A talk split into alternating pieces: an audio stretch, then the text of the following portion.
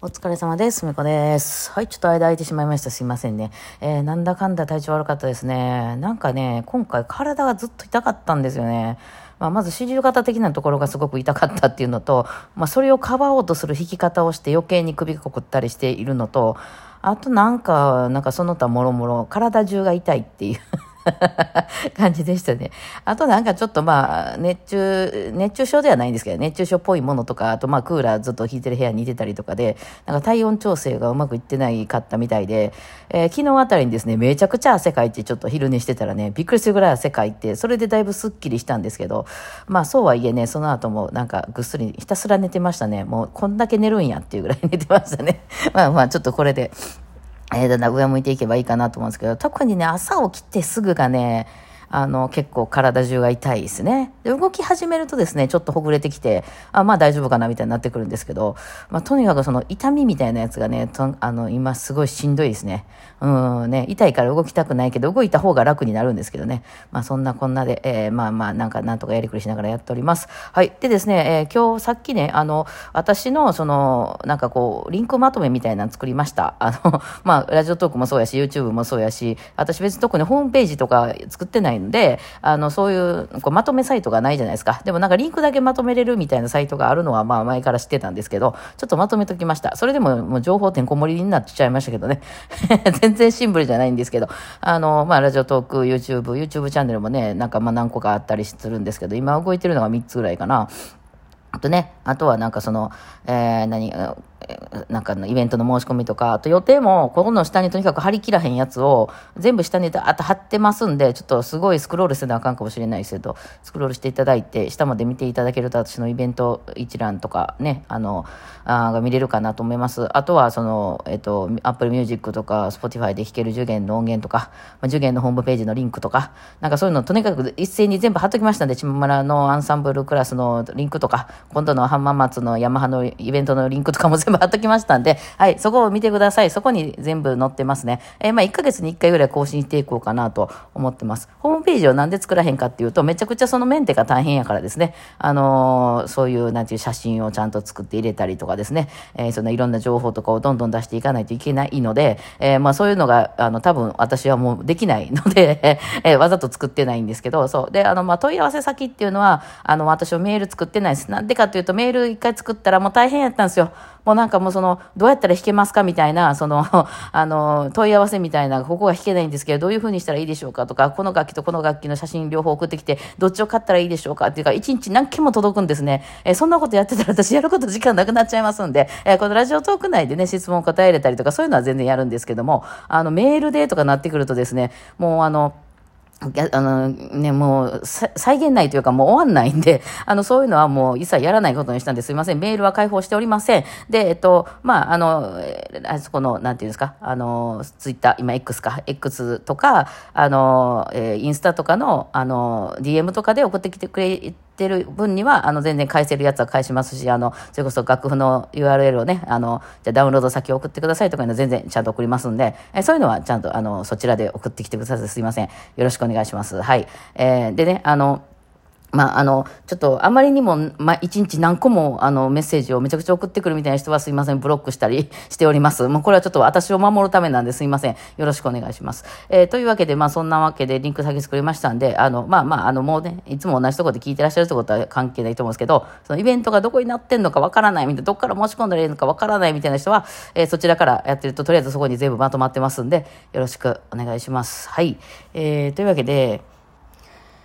質問が来てたかな？答えますね。えー、これかな？ゆうこうさん。バイオリンの弦の交換について質問です。子供がバイオリンを習っています。E 線がすぐダメになってしまうので、2、3週間に一度先生にレッスンの前に弦交換をしてもらっています。こんなに頻繁に変えるのであれば、そろそろ子供が自分でも原交換ができるようになった方がいいのかなと思うのですが、ネットで調べてみると、分数楽器のうちはペグが回りにくかったり、駒がずれるときちんとならなくなるので、大人サイズになってから原交換を練習した方が良いと書いてありました。ちなみに子供は今4分の3サイズです。えー、自分で交換できれば、原交換でレッスンの時間が短くならないので良いなと思ったのですが、やはり分数のうちは今まで通り先生にお任せした方がいいのでしょうか。私が変えるという方法も少し考えいたのですが、私は楽器のことを何も分からず怖いので、えー、できればやりたくないですと。なるほどね。はい。まあ、こういうことって他のね、情報が入んないですもんね。うんですね。えー、もう順番に私がこうしてたみたいな答えていきましょうか。えー、E 線がすぐダメになってしまうのでってめっちゃすぐダメになり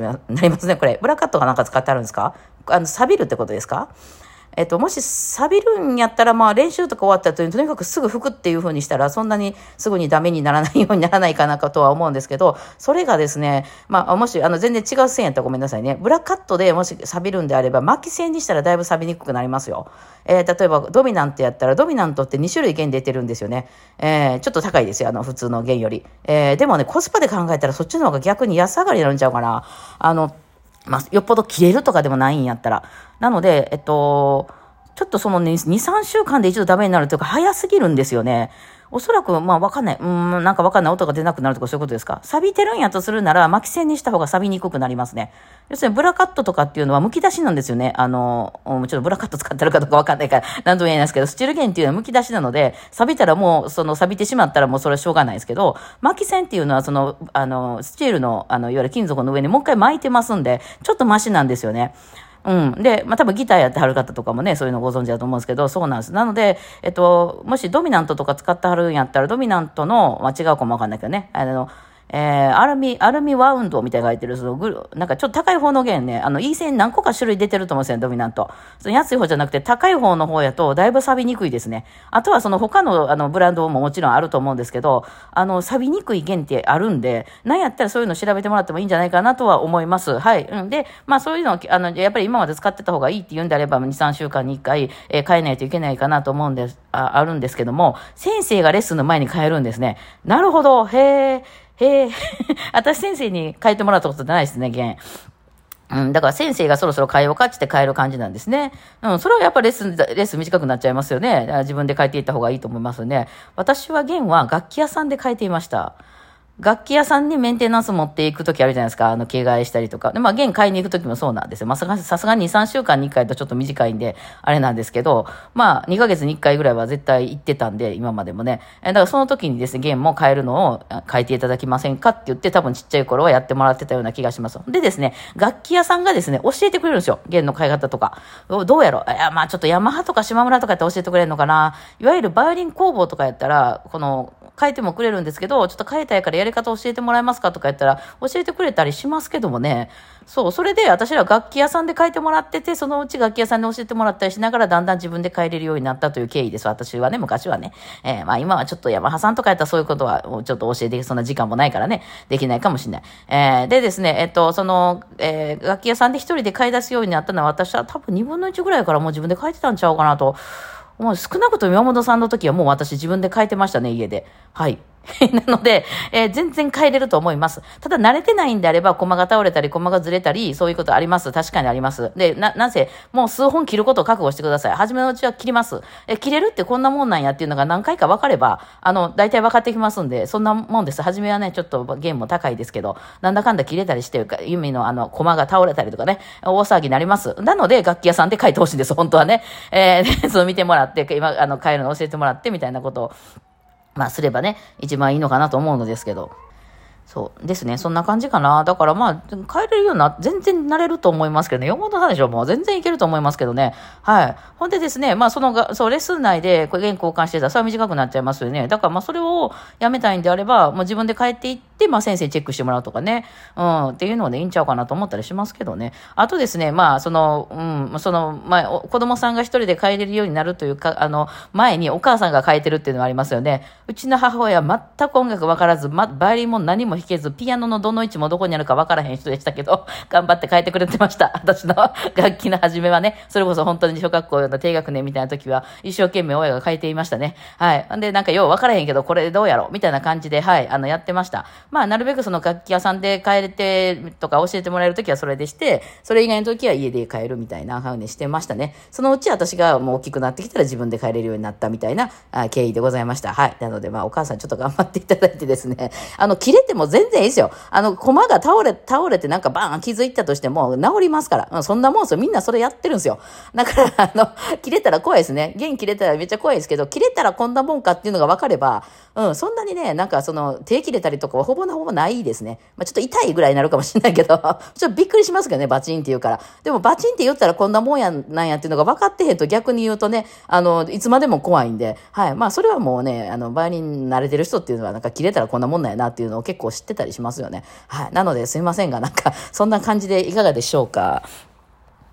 はい。というわけで、あ、あんまり時間がないんですけど、あの、次のジャスミンさんの質問いきましょうかね。えー、ごめんなさい。時間がないので、えー、えー、どうやって飛ばしまして、あ、合評会でビブラルディナーモール弾きます。現在テンポ58と、えー、失敗してもいいからテンポ60ぐらい、66ぐらいで弾きたいんですけど、ゆっくり弾いた方が無断でいいのでしょうか？という質問ですね。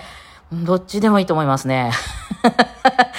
えー、どうなんでしょう？先生がもう58で行こうって言ってはるんですか？で、先生のその立場が強いお教室なんであれば、先生の言われた通り弾いた方がええと思いますし、別になんかそう、先生も特に58で絶対弾けって言うてへんにやったら好きなテンポでもいいんじゃないですか？まあでも発表会の場合は伴奏の先生に一応言うとかんとね、意外に早うなったりしたら、この人緊張してめっちゃ早うなってはると思って、あの、ピアノ先生びっくりして、あの、抑えよう抑えようとしたりしてずれたりする恐れがあるのでね、一応まあどういうふうにやる弾くっていうのは決めとかなあかんとは思いますけど、うん。まあそれ先生に言ってってもダメだったんですか？いや、もうちょっと本当は早く弾きたいなと思うんですけどって先生に言い張ったらどうでしょうか？言ってはるけどダメなんかな ?58 ぐらいで。もう58も66もそんなぴったりのテンポで絶対弾けないしね、あのメトロノームがあるわけじゃないから、多少前後するでしょう。ね？うん。なのでまあ、あのー、なんかその、どうなんでしょうね。あの先生が一応58ってしてしてはるんで、まあ、あのそれに対してなんか月せてへんわけでしょ？きっとね、ジャスミンさんは。なんかちょっとゆっくりすぎじゃ、すぎるんじゃないみたいな思ってるんですよ。66でね。まあ58にしても66にしても私からしたらめっちゃ遅いなっていう感じがしますけど、まあその、あの、そのレベルにもそれぞれよるんでね。はい。なので、まあそれはもう先生と、でも先生に勝手に、あの、何も言わんと早くしたりするのは、今後、あの、習いに行くのに問題が出るかもしれんので、やめといた方がいいかもしれないです。はい。では今日はこんな感じでお疲れ様でした。